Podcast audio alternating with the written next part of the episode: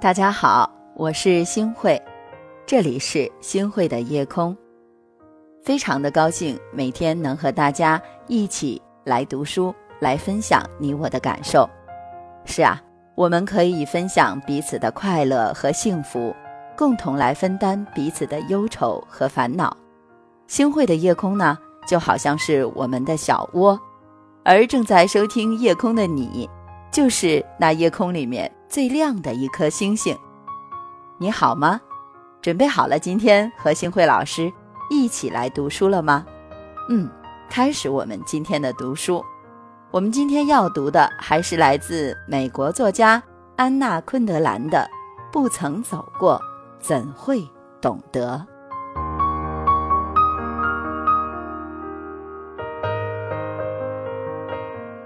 你是我最重要的决定。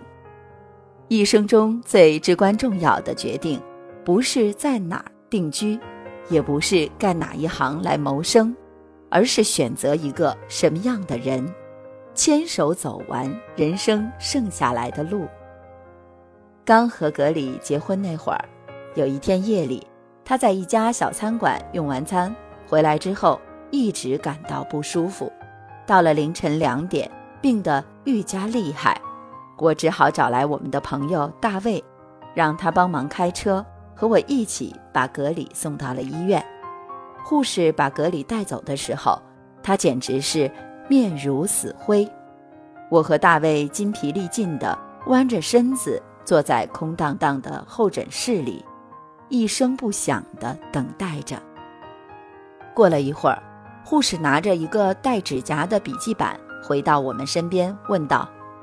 你们谁是病人家属？我们都摇了摇头。而后，我忽然注意到大卫在用眼神向我示意。这时，我才反应过来，赶忙回答：“哦，我是他妻子。”我觉得自己的语气听起来不大自然，好像妻子这种身份是与他隔着辈分的远房亲戚似的。家属。当我穿过圣约瑟夫神殿的走廊，踏上婚姻的红毯时，脑子里可没有“家属”这个字眼儿。我只知道自己和一个男人约会，并坠入了爱河。恋爱中的我以为自己这辈子会始终不停地和他约会，永远爱得死去活来。那时的我，一心梦想着。我们的恋情会像蓬松柔软的粉红色棉花糖一样浪漫美妙，充满了绮丽绚烂的梦，根本不清楚现实生活跟棉花糖般的幻梦完全是两回事。我以为恋爱就是恋爱，从没想过我们要成为彼此的亲属，也无法把家属这样的概念同恋人这种身份联系起来。甚至觉得，从某种意义上说，家属就是恋人的反义词。结婚以后，几乎过了一年，我才逐渐习惯称呼他老公。有些路没有走过，你就不知道他有多么适合自己。有一年，在我们结婚纪念日时，一帮朋友送给我们一棵树作为礼物，它非常漂亮。就像是七岁的小姑娘用蜡笔画出来的，笔直的棕色树干，翠绿的椭圆形叶子，叶子中间还点缀着花朵。随着时间的流逝，这棵树越长越茂密了。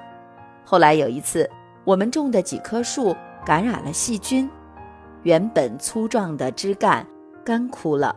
于是我们请来了育树专家，他看到朋友送给我们的那棵树后。告诉我们说，这是布拉德福德梨树，像野草似的，生命力极强，长得也相当快。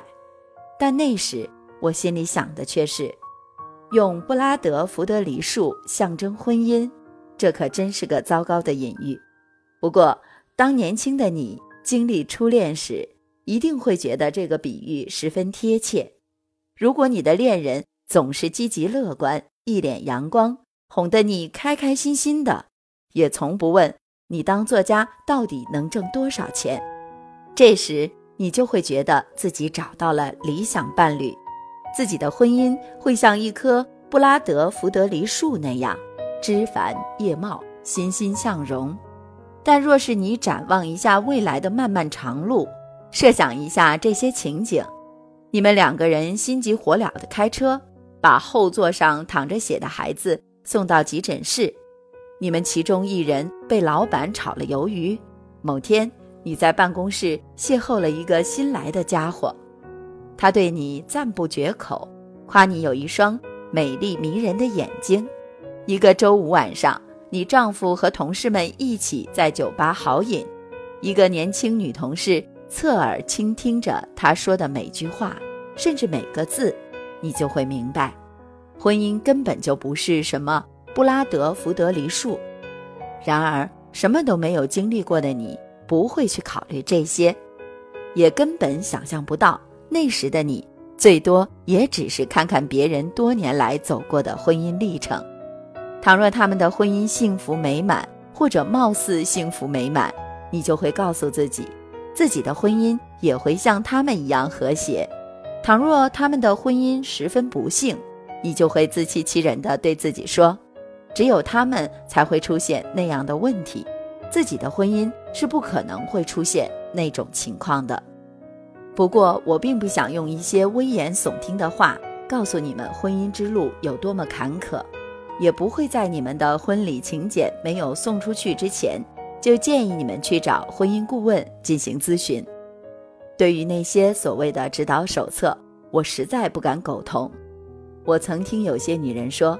配偶是他们最知心的朋友，他们二人遇到问题总能达成共识。可当你真的走进了婚姻，就会发现两个人能在一些问题上基本达成一致已十分不易。我们在婚姻问题上走入误区的部分原因，显然在于我们对待这个问题，就像我们对待其他事情一样贪婪。在关于婚姻的社会文化中。充斥着语言交流、性爱、沟通、相互吸引之类的内容，使我们误认为，两个相伴了数十年的人之间，应该像刚刚相识几个月那样充满新鲜感。这种文化渗透进了我们心中，使我们常常浮想联翩，耽眠于青春的幻想。但这些精神错觉毫无意义。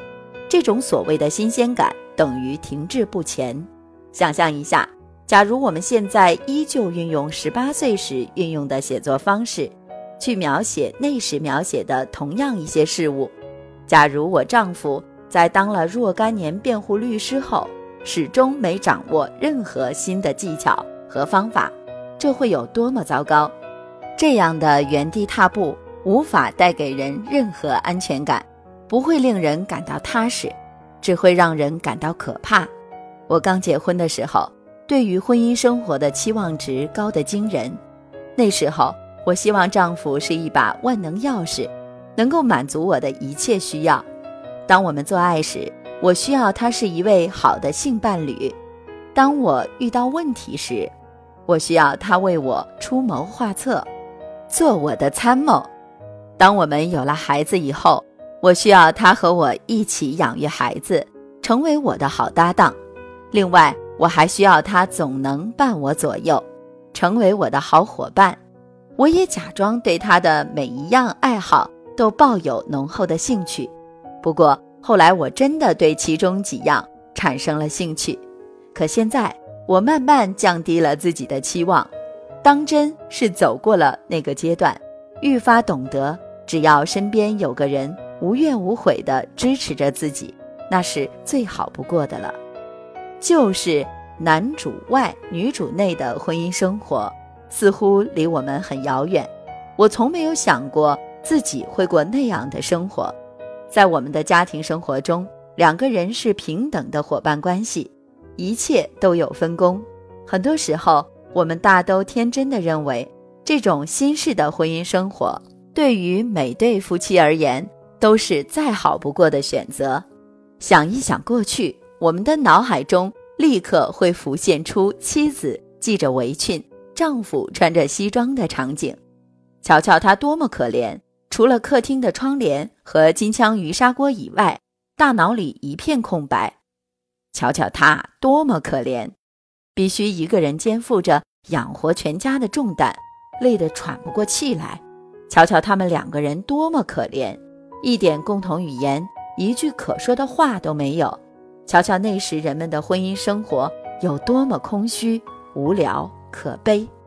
我们往往会这样慨叹，其实这些感叹多半是胡扯。很多旧式婚姻生活的夫妻都很幸福，原因之一就是他们谁也不会指望着躺在自己旁边的，非得是自己最知心的朋友不可。而在所谓的新式平等主义伙伴关系中，有一些内容对于某些夫妻来说却显然不当。所以说，有些路我们没有走过，就不知道它有多么适合自己。